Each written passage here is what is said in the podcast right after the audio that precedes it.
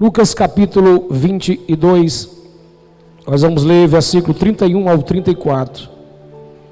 Quem achou, diga amém.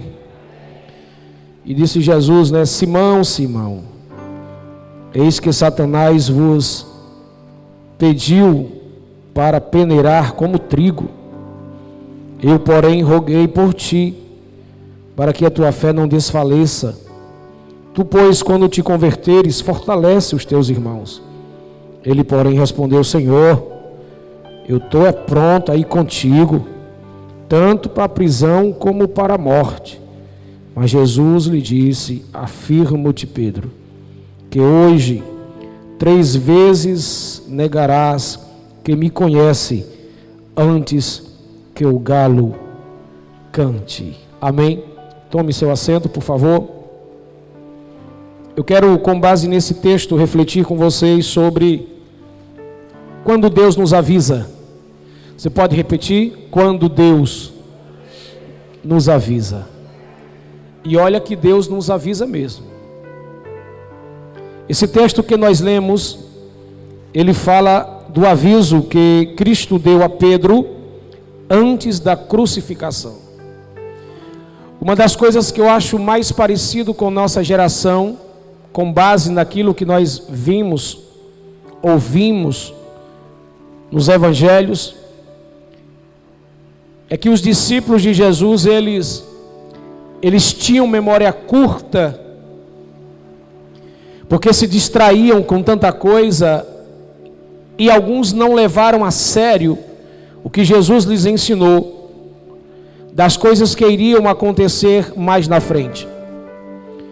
Pedro dá um salto e às vezes quer acelerar o processo da vida, do tempo, do propósito de sua história Jesus quer trabalhar a vida de Pedro para fazer Pedro mergulhar em uma comunhão expressiva e ele venha crescer como apóstolo, como discípulo, como servo, como cristão. E Pedro, naquela força do ímpeto da alma, Jesus teve que dizer: Calma, você não sabe o que estou fazendo agora, vai saber depois. Este aviso de Jesus é um indicativo prenúncio de que algo espiritual conspira contra a vida de Pedro. Jesus dá um sinal de que algo perigoso vai acontecer na vida espiritual, na vida emocional e na vida física de Pedro. E esse fato ele ilustra os nossos dias. Quando nós estamos distraídos, envolvidos com tantas coisas, cheios de atividades e não discernimos avisos de Deus. Deus nunca deixou de nos avisar. Deus nunca deixará de nos avisar. Quando Jesus entra na história e divide ela em antes e depois, entra o Verbo chamado Cristo Jesus, e Jesus passa a trabalhar a sua igreja, Jesus casa-se com ela no Calvário, e desde a sua missão no resgate de gerar esta igreja, Jesus nunca deixou desapercebido nenhum aviso para com seus filhos e para com a sua igreja. Deus nunca deixou de nos avisar todos os perigos eminentes à nossa frente o grande problema é que a maioria perdeu a sensibilidade Diga comigo, a maioria perdeu. A maioria perdeu a sensibilidade, tanto para ouvir como para ver. Nós estamos tão abarrotados, nós estamos tão encharcados, estamos tão inchados de tantas coisas, de tantas atividades, de tantas cobranças, de tantos encargos, de tantos cargos estamos tão cheios que nós vamos empoeirando os ouvidos e colocando uma venda dos nossos olhos, para que a gente não entenda os sinais de Deus para a nossa vida. Escuta o que eu vou te dizer. Todos os dias Deus está falando com a gente. E Ele fala de, ele fala de várias formas. Deus fala através da natureza, Deus fala através da sociedade decadente. Deus fala através das ciências. Deus fala através das guerras do mundo, das guerras institucionais, das guerras familiares, das guerras pessoais.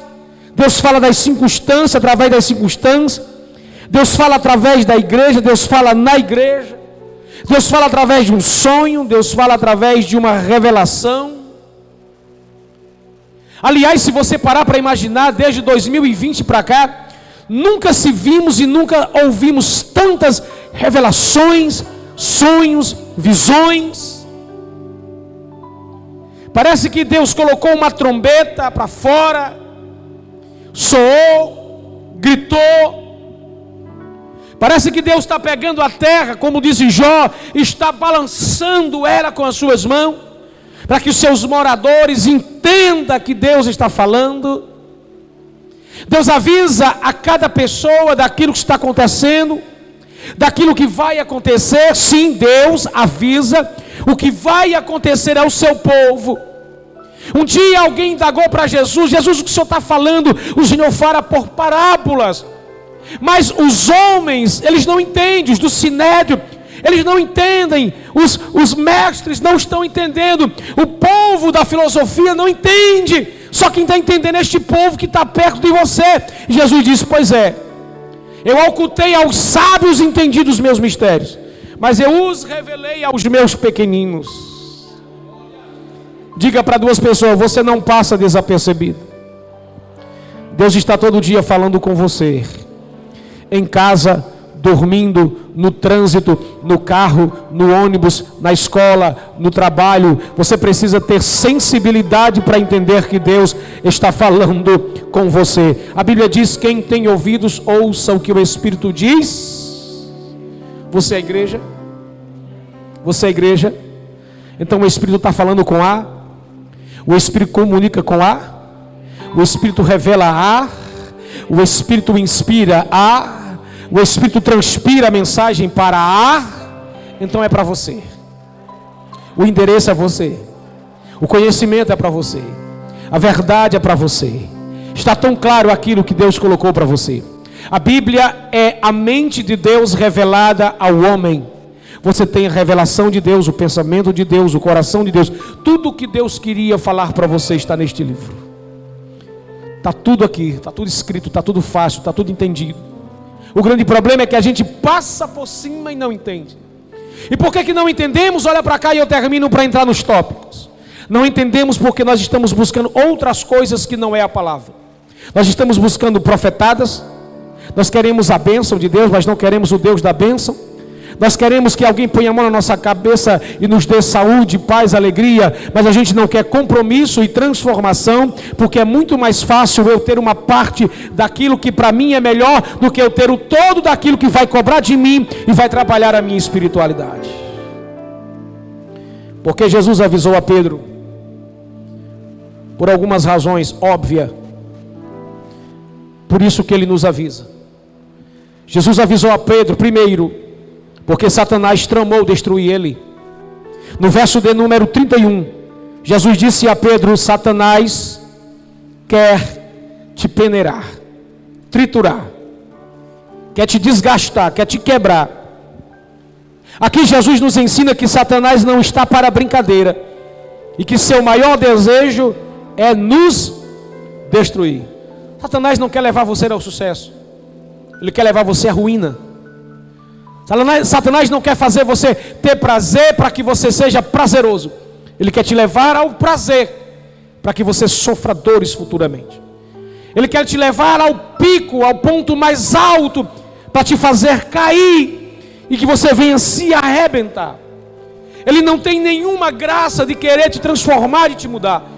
O projeto dele é te roubar, é te destruir, é acabar com a sua história. Existem três verdades sobre o diabo quando ele quer te destruir que você precisa entender.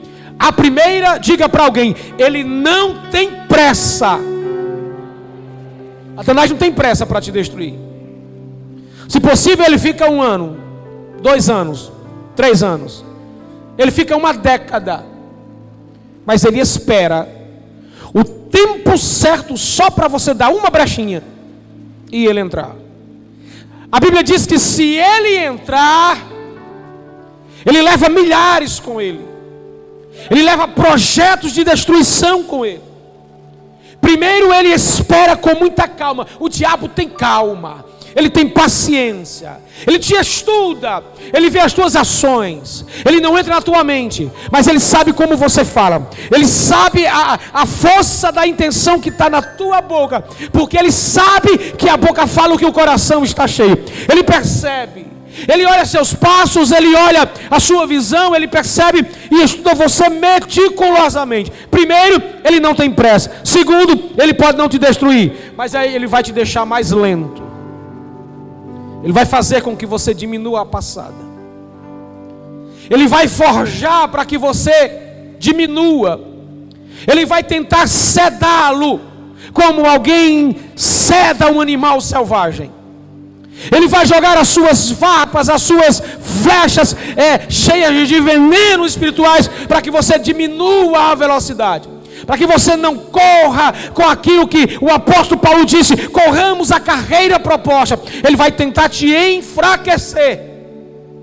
Ele pode não te destruir, em terceiro lugar, mas ele vai te distrair, ele vai te seduzir, ele vai te apresentar um projeto, ele vai cegar o seu entendimento. A Bíblia diz que ele é o Deus desse século. Sendo Ele o Deus desse século, Ele tem o poder para cegar o entendimento das pessoas. Ele cria um nódulo na sua mente. Ele tapa o conhecimento de você enxergar aquilo que deveria enxergar, mas não consegue. Diga para alguém: não se engane. O diabo não desiste de você. Ele vai usar todas as armas para te destruir.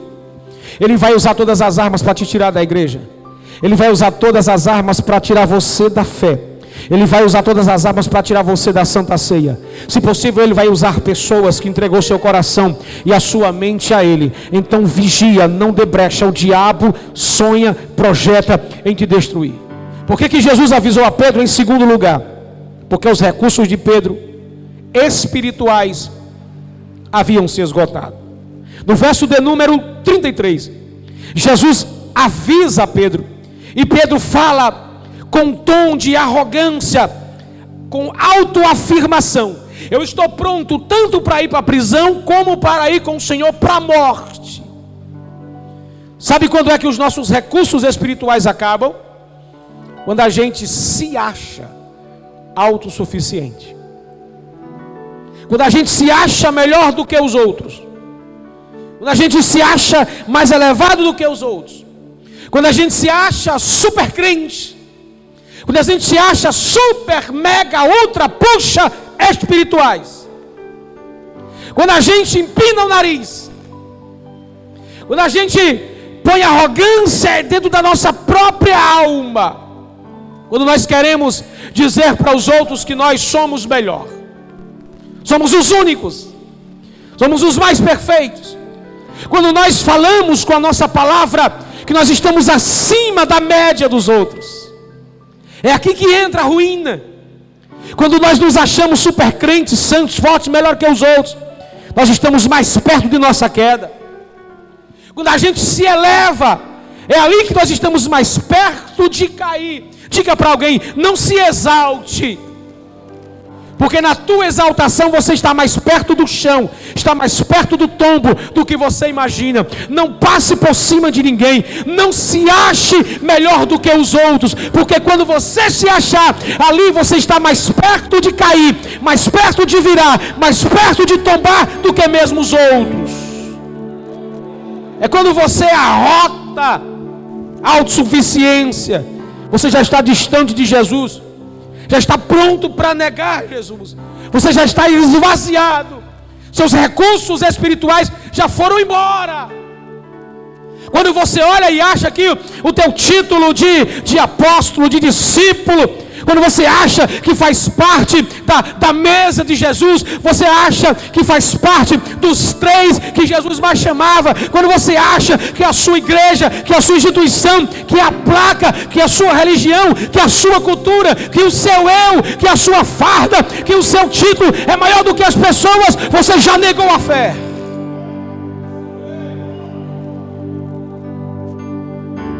Você já negou ele, não uma, não duas, não três, mas dez vezes. Às vezes nós negamos Jesus calado, com ações reprovadas diante de Deus. Não precisa mais ter trombeta ou galo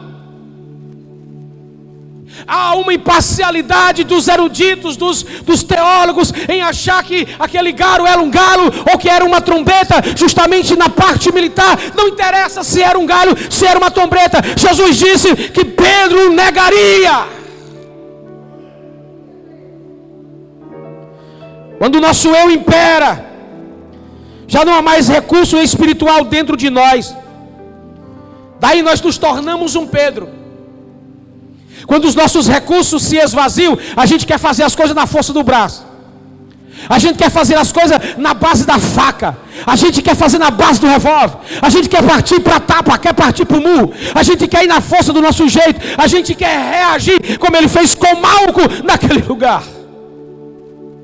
Pedro está vazio de espiritualidade. Aliás, parece que nunca teve. E quando Jesus disse que ele não estava pronto, ele estou. E assim que se armaram os soldados, a primeira coisa que Pedro fez foi puxar a sua faca, dizendo: Ó, oh, sou carnal, estou vazio. O cristão, o crente salvo, ele não usa a sua força para se defender. Quando nós reagimos na força do braço, na força da carne, nós estamos dizendo que nós estamos vazios de Deus. Nós estamos dizendo que nós não acreditamos, nós não cremos num Deus que nos guarda. Nós não acreditamos no Deus que é a nossa segurança. Nós não acreditamos no Deus que nos cercou com a sua presença. O profeta disse: não é por força nem por violência mas é pelo Espírito do Senhor. É o Espírito do Senhor que ficou com a igreja para defendê-la. É o Espírito do Senhor que ficou com a igreja para guardá-la. É o Espírito do Senhor que ficou com a igreja para cuidar dela. É o Espírito do Senhor que ficou com ela para representar, para falar no lugar dela e para transformar a vida dela. Você entende? Diga amém. Por que, que Jesus avisou a Pedro em terceiro lugar? Porque Deus tinha um propósito maior com Pedro. Diga comigo, propósito maior. Em Atos capítulo 2, verso 14, Pedro está pregando cheio do Espírito Santo. E quando ele termina de pregar, que faz o apelo, cinco mil almas são rendidas para Deus. Todas as vezes que Deus investir em alguém, grandes propósitos se levantarão na vida daquela pessoa. Diga para alguém: Deus te chamou, Deus te escolheu com grandes propósitos. Então, olha para mim agora: então haverá grandes guerras. Vou repetir devagar. Quando Deus te escolhe, te escolhe para grandes propósitos, grandes guerras se levantarão. Por quê, pastor? Diga, porque grande é o propósito. Quanto maior for o propósito, maior a guerra, maior a luta, maior a perseguição, maior os desafios. E o diabo vai trabalhar contrário. Ele vai começar a usar gente do seu lado. Pessoas de perto pessoas que faz parte do teu círculo de amizade. Ora, se Jesus foi, foi traído por um discípulo, negado por um discípulo, quem é eu e você para não passar? Pastor, o que, é que a gente faz? A gente joga fora? Não, a gente usa entrega a Deus. Por quê? Porque grande é o propósito. Por favor, me ajude a pregar. Diga para alguém: a guerra é grande, a luta é grande, a perseguição é grande, a inveja é grande, o desafio é grande, mas tudo por causa do propósito, não é por causa do paletó, da gravata, do cargo, não é por causa do título, não é por causa do talento, não é por causa do carisma, é por causa do propósito. Porque quem vê a túnica não sabe que ali tem um propósito. Porque quem vê José na, na, jogado na cisterna não sabe qual é o propósito. Quem vê ele na casa de Potifar não sabe qual é o propósito. Ninguém sabe qual é o propósito de Deus para a tua vida. Eu estou me arrepiando aqui. Tem gente que está recebendo recebendo algo de Deus nessa noite. É o propósito, querido. A guerra é por causa do propósito. A perseguição é por causa do propósito. Mas por favor, dê uma balançada nesse crente do teu lado e diga: fica firme, fica firme, que depois do propósito haverá um trono para você, da glória ao nome de Jesus. Deus planejou grandes coisas para a sua história. E entenda que o planejamento de Deus para a tua vida, por trás disso tem muita coisa que você nunca vai entender até chegar na eternidade. Eu e você nunca vamos entender porque pessoas que nós creditava respeito, carinho, nos traía por trás. Porque o que mais dói na vida de alguém é ser traído por pessoa que dizia que amava, que abraçava, que cheirava, que ajudava, que dizia palavras de favos de mel.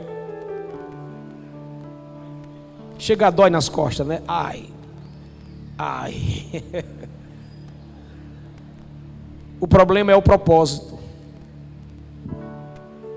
Deus não está nem aí para o teu cargo. Faz parte da tua chamada, da tua missão. A questão é o propósito. Pedro, tu vai me negar, cara. O diabo está cirandando, quer te destruir. Mas além do que tudo isso que o diabo está investindo em você, ele sabe que eu tenho um propósito com você, Pedro. O que é, Pedro? Eu vou te transformar em pescador de homens.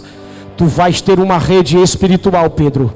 E você mesmo ainda rurícola, você mesmo ainda das águas, você mesmo ainda do mar, um cara grosso, grosseiro. Pedro, eu vou usar você com autoridade e poder. E o diabo já tem raiva, porque você não presta, mas eu te dou valor. Você não sabe, mas eu sei. Você não pode, mas eu posso. Você não faz, mas eu faço. A questão, Pedro, é que eu tenho propósito. A raiva do diabo é porque ele já perdeu o propósito dele dele. E você tem o propósito de Deus ainda elevado. Dá para dar um glória gostoso para Jesus.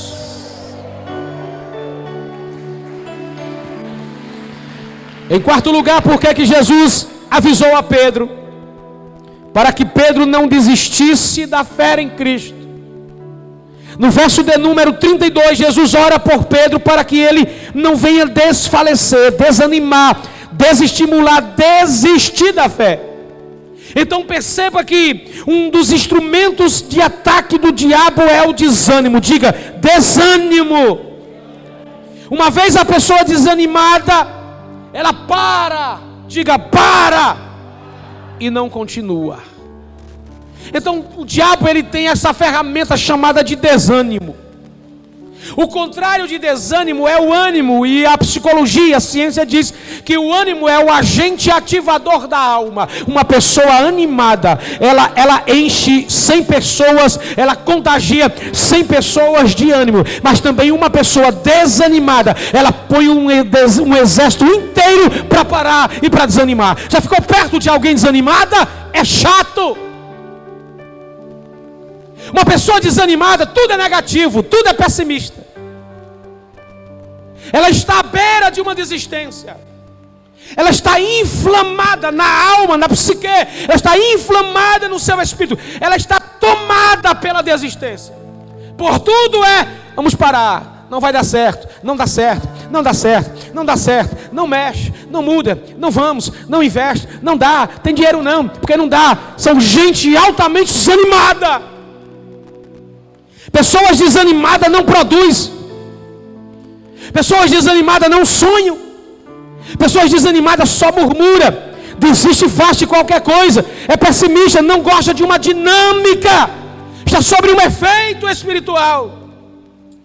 Coisa chata ficar perto de pessoas que não têm ânimo para nada. Qualquer coisa é.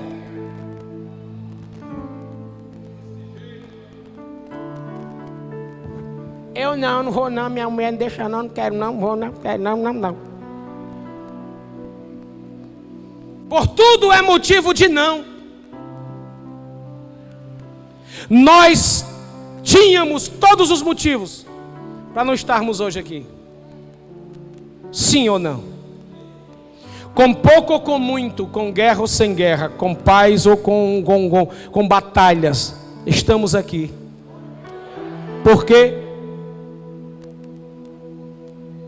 Porque o Senhor tem nos sustentado. Quando você acorda, diga para alguém: quando você acorda, já era para você acordar animado, dizendo: Eita, Deus me deixou viver mais um dia. Se Deus te deixou você viver mais um dia, é mais uma oportunidade para fazer novos projetos. Por favor, dê uma balançada nesse crente aí, diga, começa a escrever novos sonhos, começa a fazer novos projetos, escreve novos scripts. Não é hora de parar, não é tempo de parar. Não deixa o diabo te desanimar, não deixa os, os incrédulos te desanimar, não deixa os carnais te desanimar, não deixa as pessoas vazias de Deus te desanimar. Quando alguém vier te desanimar, diga: Eu te repreendo, Satanás. Deus me deu foi ânimo de vida. Eu vou continuar projetando, vou continuar andando, vou continuar sonhando, vou continuar. Jesus está dizendo para mim, para você nessa noite: ainda não é hora de parar. Escreve uma nova história, por favor.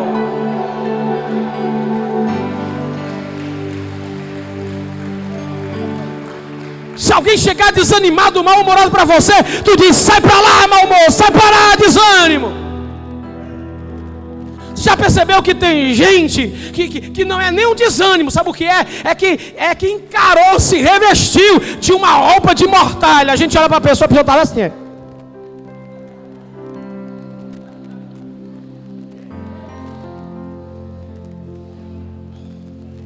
Pode ser, querido. Ei.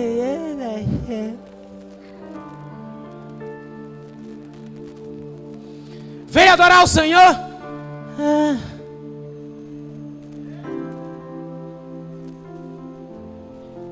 Fogo está caindo, tem crente lá balançando o braço, dando glória a Deus, falando em língua. Aí está lá o miserável, ó.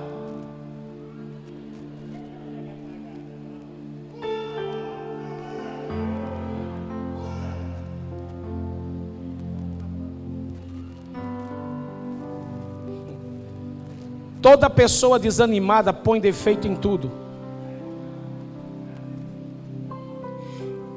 Já fizeram um negócio ali, foi? Já mexeram ali? Já tiraram o púlpito, desapareceu, foi? A coisa está indo de mal a pior? Não, é que nós estamos mais animados do que você. Enquanto o desanimado está olhando para baixo com cara feia, com medo de viver, de perder, sabe, está tá vivendo uma vida regressa, pregressa, destruidora. Nós estamos olhando para o alto e dizendo: Eu vou para cima, eu vou para cima, eu vou para cima, eu vou para cima, eu vou para cima. Então sai da frente, Satanás, deixa a gente correr.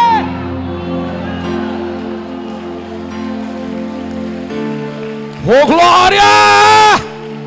Diga para duas pessoas: não abra a porta para o desânimo. Não dê brecha. Tape a brecha, fecha a porta.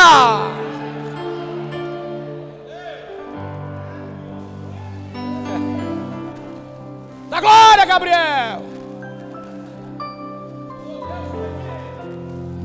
Porque Jesus avisou a Pedro em quinto lugar. Porque Pedro ainda não estava convertido. Verso 32, a parte B, Jesus disse a Pedro: Pedro, quando você se converter, cabra ruim, fortalece teus irmãos. Lá vem peia, gente. Diga aí para teu irmão: aperta o cinto. Pedro andava com Jesus, era apóstolo, viu o milagre, participou das ações missionárias, mas não estava convertido. Segura essa, tem gente que tem Bíblia de crente, roupa de crente, música de crente, instrumento de crente, fala como crente, cabelo de crente, sapato de crente, mas não é convertido. Todo dia vai para o cru, todo engomadinho, mas mais cru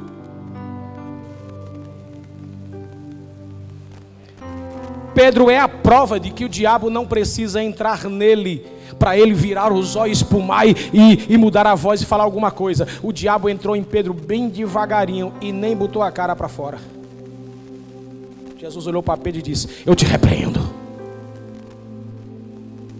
Você sabe o que é ser um crente que diz que conhece a salvação, diz que conhece Jesus, diz que já viu milagres, diz que já viu tanta coisa, mas não está convertido? O que isso significa? Que não adianta roupa, adianta voz, não adianta Bíblia, não adianta cabelo, não adianta tudo bacana se você não é convertido e não é santificado.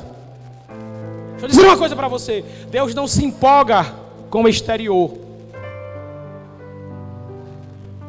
Você acha que Deus se empolga comigo assim bonitinho, todo engomado, com esse cabelo lambido, parece que a vaca lambeu meu cabelo? Você acha que Deus se deixa enganar com esse cabelo bacana que você tem, com essa maquiagem, com esse salto, com essa, essa delicadeza, com esse jeito de andar? Parece Gisele Bündchen. Você acha que você acha que Deus se engana com isso? Você acha que, que Deus se deixa levar pela, pelo teu carrão, pelo teu dinheiro no banco, pelas tuas firulas? Você acha que Deus se deixa levar pela tua teologia, pelo teu conhecimento? Deus não está nem aí para isso. Existe um lugar onde os olhos do Eterno estão fixados. Dá uma cutucada nesse crente e diz assim, ó, é aqui, ó.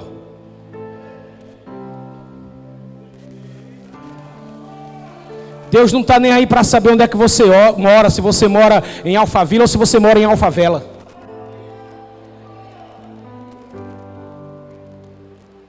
Deus não quer nem saber o que é que você tem em casa, Deus quer saber o que é que você tem dentro da sua alma. Aleluia. Deus quer saber o que está aí dentro.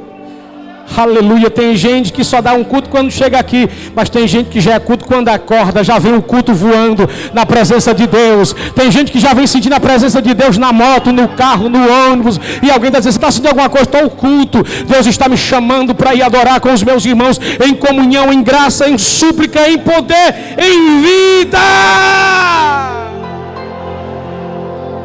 Sabe o que está atrasando você de viver coisas melhores? É a tua falta de conversão.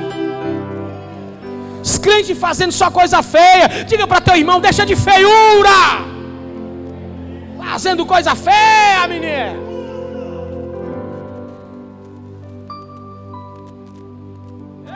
Esse negócio feiura foi legal, não foi?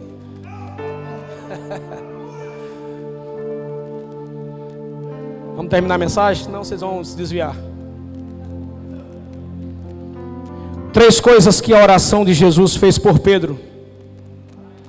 É o que o Espírito Santo faz por nós. Jesus disse: Eu roguei ao Pai por ti. Jesus está dizendo: Eu oro por vocês.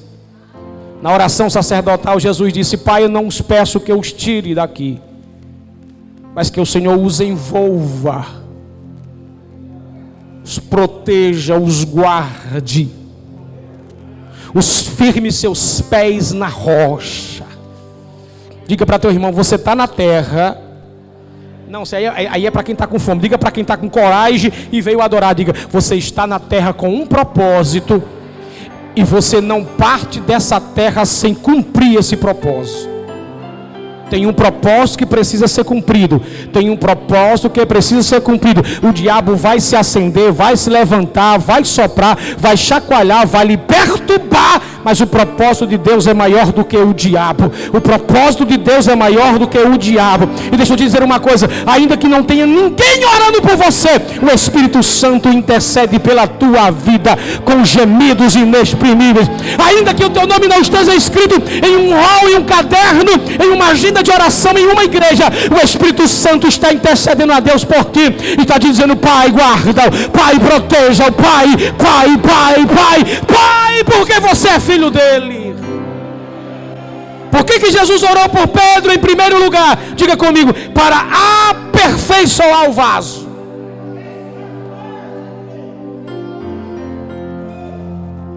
A partir de Atos 2, a vida de Pedro muda completamente e se torna um instrumento aperfeiçoado pelo Espírito Santo. Olhe para mim, quando Jesus foi para os céus, ele é assunto aos céus, é levado aos céus, é recebido nos céus. Ele roga ao Pai para que o Espírito desça. O Espírito estava naquelas rodas lá de Ezequiel, movimentando o trono da glória. O Espírito Santo era quem movia com o seu poder extraordinário de fogo e poder o trono. E o Pai disse: Espírito desce. Atos 2. E cumprindo-se o dia de Pentecostes, estavam reunidos no mesmo lugar. De repente veio do céu um som veemente, impetuoso, encheu toda aquela casa, e todos foram cheios do Espírito Santo, e no meio de todos, O Espírito Santo pega Pedro e aperfeiçoa ele. A primeira coisa que o Espírito diz a Pedro é: tire a faca da cintura. Diga aí para dois crentes: tira a faca. Quem, quem, tem crente que é assim, qualquer coisa é uma faca. Tem gente que qualquer coisa parte para briga. Tem gente que qualquer coisinha nessa geração é bora para justiça. Aí o Espírito Santo faz, tira a faca. Diga aí para dois crentes de novo, tira a faca. é para chacoalhar mesmo com você, tira a faca. Tira a palavra grosseira, Pedro. Baixa o tom, filhão. Baixa a bola. Os fruto, o fruto do Espírito precisa ser gerado na tua alma. Mas é porque comigo é assim, pastor. Eu parto logo para a conversa. Seu mal educado, se educa. Seu antiético, criética. Quem tem o Espírito é diferente, crente. Então o Espírito vai aperfeiçoando Pedro, vai trabalhando ele, vai deixando ele melhor, vai afinando ele, vai deixando ele no ponto, vai enchendo ele de ousadia, de unção, sabedoria e de dons espirituais. É isso que Deus quer fazer com você. É te afinar. Existe um instrumento chamado de diapasão, que é para afinar o instrumento. Ele tem três linhas. A do meio, quando ela está retinha, fica verde. Enquanto ela estiver passando de um lado para o outro, ela está vermelha. Enquanto ela estiver vermelha, ele está dizendo, ainda não chegou na afinação. Tem muita gente assim, só no vermelho.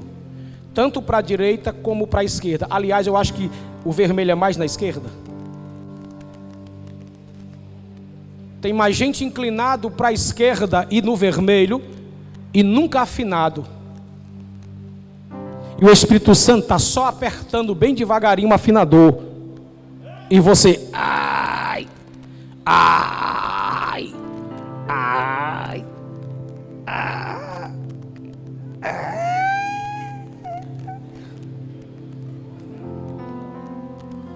Pastor, mas tem dia que dói. É para você ficar bem afinadinho. É para você não se achar que é dono do cargo, dono da função, dono da igreja, dono do pastor, dono do menino do pastor, dono da mulher do pastor, dono da, da, da chave da igreja, dono de todas as coisas, quer mandar até em Deus, é para você não se achar. O Espírito Santo vai só te apertando, dizendo: calma, calma. Sabe como é que minha mãe me afinava na igreja quando eu estava querendo correr? Minha mãe pegava com a unha grande, ela se dava um beliscãozinho e leva eu. Ah, ela calado. Diga para teu irmão: dói. Mas o cabo se ajeita. Para ficar aperfeiçoado, tem que passar pelas mãos do oleiro. Deus tem muito mais para você do que você pensa. Quanto mais você busca Ele, mais aperfeiçoado Ele vai fazendo a sua vida ficar. Em segundo lugar, o que a oração de Jesus fez por Pedro, diz para teu irmão: aprovou o cabra ruim.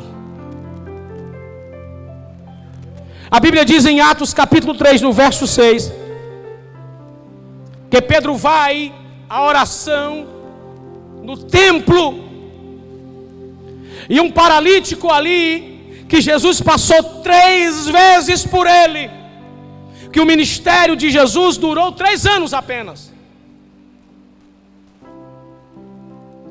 30 anos sendo preparado para ter um ministério de três anos só. Aí às vezes a gente tem três anos, acha que está feita a história. Diga para teu irmão, vai crescer primeiro.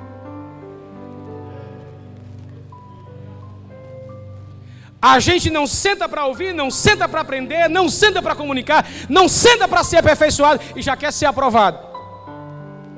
Jesus passa toda, passou três vezes naquele templo e o cara lá, prata, ouro, aleijado. Eu imagino Pedro, Tiago e João cutucando o outro e assim: Jesus não curou ele. Jesus acabou de curar alguém ali rapidinho. Jesus passou, o cara está aqui pedindo, estirando a mão. Jesus nem curou. Vai o primeiro ano, nada. Vai Jesus com ele novamente lá para a oração. No tempo chega lá, passa. O cara está com a mão estendida, está aleijado. Eles estão tomados de tanta presença do Senhor. Acabou de expulsar demônio. Estão entrando. O cara está com a mão estendida. Jesus passa e nem churu. Pedro fica intrigado. Chega para os discípulos e faz assim: ó. Segunda vez ele passa para o cara. O cara está aleijado ainda. Um ano depois, dois anos depois. E ele não cura o cara. Ele fica intrigado com Pedro. Terceiro ano, Jesus vai, e antes de subir, e antes de sofrer, Jesus vai no templo novamente, vai para o culto, vai para a oração, passa e o cara está lá estirando a mão, Jesus nem nada. Pedro fica com aquilo guardado na alma.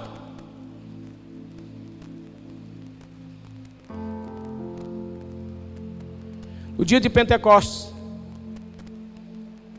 os capítulos 2 a seguir, o Espírito Santo começa a trabalhar a vida de Pedro e dizer: Pedro, você foi chamado para ser aperfeiçoado, e depois do aperfeiçoamento ser aprovado.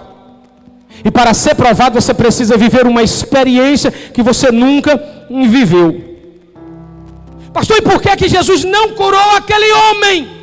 Porque Jesus queria deixar aquele homem para dizer para Pedro como é que ele deveria ser aprovado. Lá vem Jesus. Lá vem Pedro, desculpe. Vai entrar no templo para oração. Quem está na porta? O aleijado. Pedindo o quê? Prata e prata e ouro. Lá vem Pedro. Não Pedro que reclamou das outras três vezes. Não Pedro que ficou indagando o que Jesus estava fazendo, porque Jesus deixou aquele camarada para Pedro ser aprovado. Aquele camarada era ponte e, e era, e era a, a, marca real. Aquele camarada era a certificação de que Pedro estava sendo aprovado. Jesus foi tão fantástico que Jesus deixou para Pedro aquele negócio resolver. E Jesus está lá no trono, lá em cima, e vendo, lá vai Pedro, lá vai Pedro, o Espírito Santo dizendo: Eu vou encher ele da unção agora, eu vou encher ele da unção agora. E ele, todo mundo vai ver que Pedro foi aprovado. E todo mundo precisa ver se você foi foi aprovado. E todo mundo precisa ver se você foi aprovado. E todo mundo precisa ver se você foi aprovado. Todo mundo precisa ver se você foi aprovado. Aí lá vem Pedro, Pedro vem diferente. Pedro já não tem faca na barriga, Pedro já não tem faca na cintura, Pedro já não tem faca, não tem pedra, não tem pau. E lá vem ele cheio da unção do poder e vai entrar no templo. E aquele homem está lá, estende as mãos e começa a gritar: prata, ouro, prata, ouro, prata, ouro. Quando Pedro vai passando, aquele homem nunca gritou o nome de Jesus, mas quando aqueles homens vão passando, conversando, eles gritam na direção de Pedro e dizem: Ei, me dê prata e me dê ouro. Pedro olhou para ele e disse: Olha para nós, não tenho prata não tenho ouro, mas o que eu tenho, a única coisa que eu tenho não é riqueza, não é teologia, não é prosperidade, não é nada dessa terra. O que eu tenho eu te dou, em nome de Jesus Cristo, o Nazareno. Ele estava dizendo: lembra daquele que passou três vezes aqui e não te levantou? Pois é, ele me mandou hoje aqui para te dizer que é hoje o seu dia, porque é através de você, é através de você é através da sua vida que Deus vai catalogar na história a minha aprovação. Levanta e anda. O homem não se levantou, o homem deu um salto, começou a andar. E Pedro arrastou o homem para dentro do templo. E a glória de Deus ficou estampada naquele lugar. Pastor, qual é a síntese de tudo isso? O que muda a sua vida é a sua experiência espiritual. É o que você vive espiritualmente, o que você tem para contar de algo espiritual que você viveu. Porque o mundo, o inferno, os demônios, respeita quem tem currículo com Deus. Gente que só quer bênção, prosperidade e riqueza, luxo, modernidade, apogeu, aplauso, glamour, não tem currículo com Deus. Diminuiu glória? Já diminuiu glória? Dê uma cutucada em dois crentes, só para ele ficar de pé e diga assim: fica de pé. A questão é a experiência com Deus.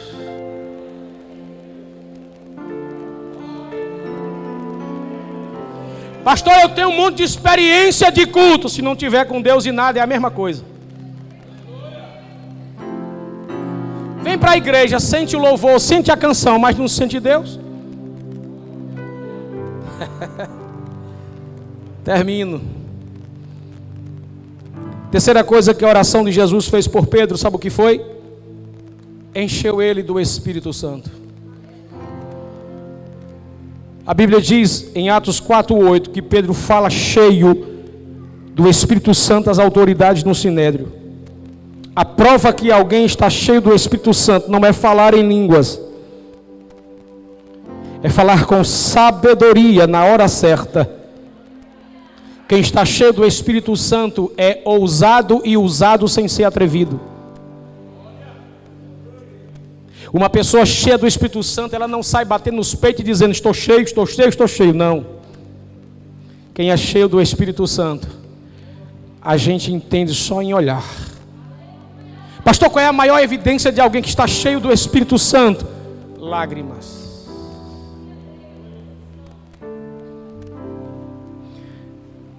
Por não resistir à presença dele, a primeira coisa que a gente faz é chorar. Por não resistir à sua presença, a primeira coisa que a gente faz é se curvar ante a sua presença. A gente começa a ficar mole, o corpo começa a ficar trêmulo, a língua da gente começa a mudar sem que a gente fosse a barra. A sua presença é tão forte que a gente começa a ter arrepios incomuns daquele arrepio que a gente imagina. Uma pessoa cheia do Espírito Santo vive uma experiência que nunca mais ela vai aprender e viver ou experimentar na terra. A oração de Jesus encheu Pedro do Espírito Santo, encheu ele da verdade, encheu ele do poder. Sabe qual é um dos maiores privilégios de nós sermos cheios do Espírito Santo, de sermos salvos e sermos filhos de Deus? É que Deus nos escolheu para nos revelar os segredos do seu Espírito. Deixa eu concluir essa mensagem.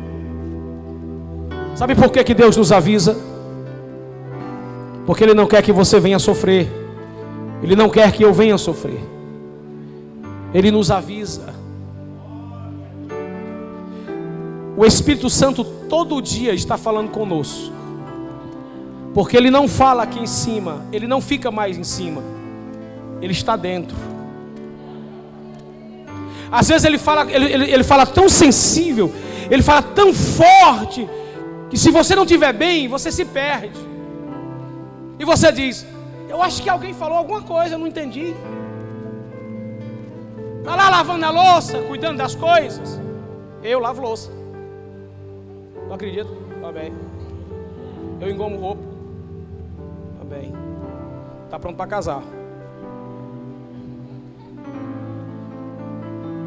E às vezes eu estou lá, a esposa cuidando das coisas, correndo, no corre-corre, eu estou lá ajudando ela lavando a louça. E de repente Deus começa a falar comigo. Com a mão cheia de sabão. Fedendo a detergente. Aliás, cheirando, né? De repente eu paro. Aí eu digo para ela: Deus acabou de me dizer uma coisa. Aí ela fala assim: Como assim?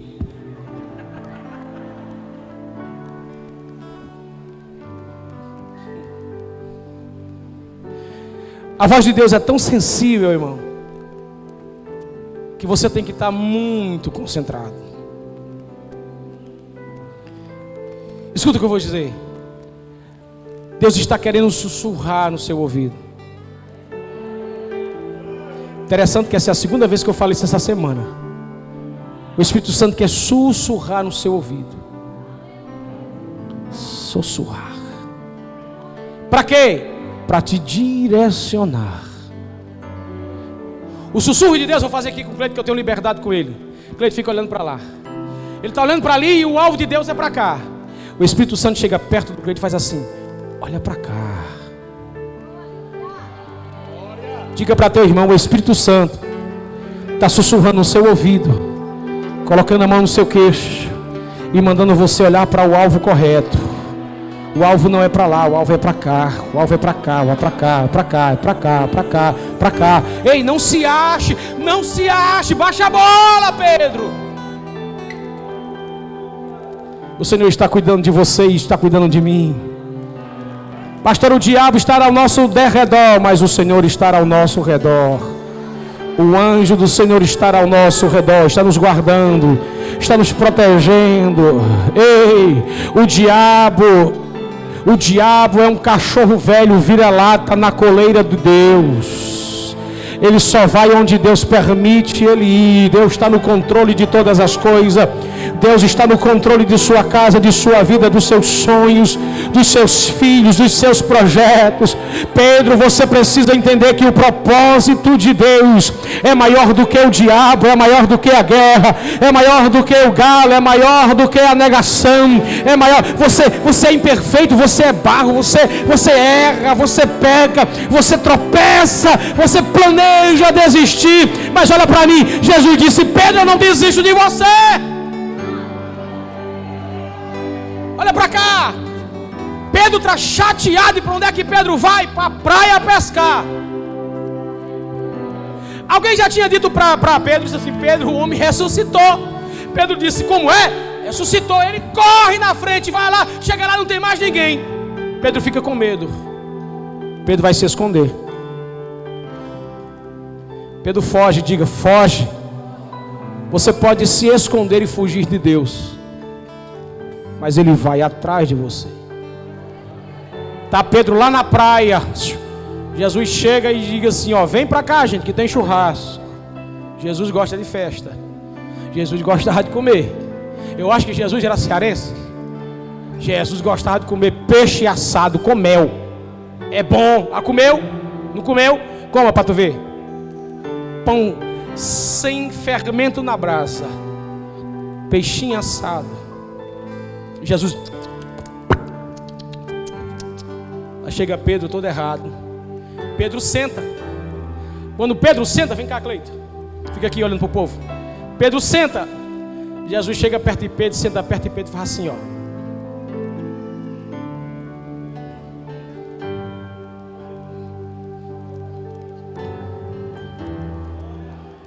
Aquele Pedrozão grandão, travado, fechado, com raiva.